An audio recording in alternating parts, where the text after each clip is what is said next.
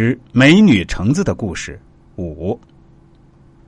原来此人是周总的结发妻子，他家在香港、深圳、上海，到处都有产业。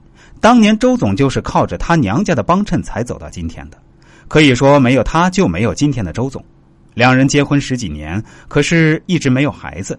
检查了是女方的问题，世界各地的名医都访遍了，可是肚子就没动静。这么多年过去，也想开了。要是谁愿意给他生个孩子，他自己也认了，也愿意把孩子当自己亲生的来疼。但是，孩子的亲生母亲要离开这里，不许再来看望孩子，也不许再和周总有任何瓜葛。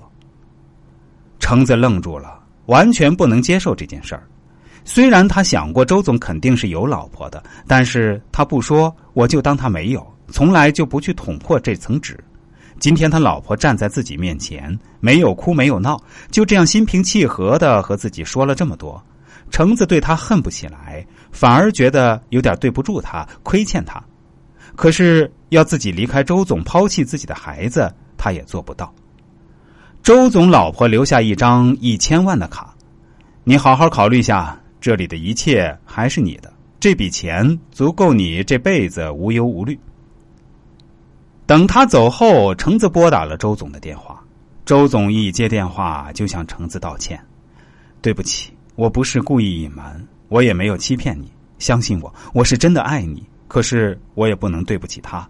这些日子我也很煎熬，我想给你和孩子一个更好的未来，但是我又不能伤害到他。”很快，橙子就生产了。是一个白白胖胖的小子，周总高兴坏了，想把孩子抱出去给大家看。橙子就是不放手，他怕自己一松手，孩子就再也见不到了。他哭着说：“我可以离开你，离开这里，但是不要把我的孩子带走。我要带宝宝回去，回到老家去。我不能没有他。”周总老婆看到了，心也软了。平心而论，橙子对自己也没有多大的威胁。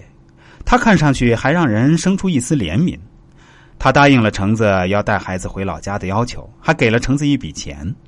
回到老家不久，周总也突然出现了。橙子傻傻的看着他，不敢相信自己的眼睛。周总带着橙子在城里最高级的影楼拍了一套豪华的婚纱照，给橙子在城里买了一套大别墅，还在老家风风光光的举办了一场婚礼。除了结婚证，其他的能办的他都办了。原来周总老婆让步了，准许了周总每年可以去老家看望橙子和孩子三次。现在橙子的儿子都十二岁了，橙子和周总还是这样，每年周总会过来看望他们三次，有时橙子也会带孩子过去东莞住几天。他老婆说，只要周总不离婚，不做的太过分，对他们的事儿也睁一只眼闭一只眼。这就是橙子的故事。也是奶奶算命生涯中一个很平常的验证。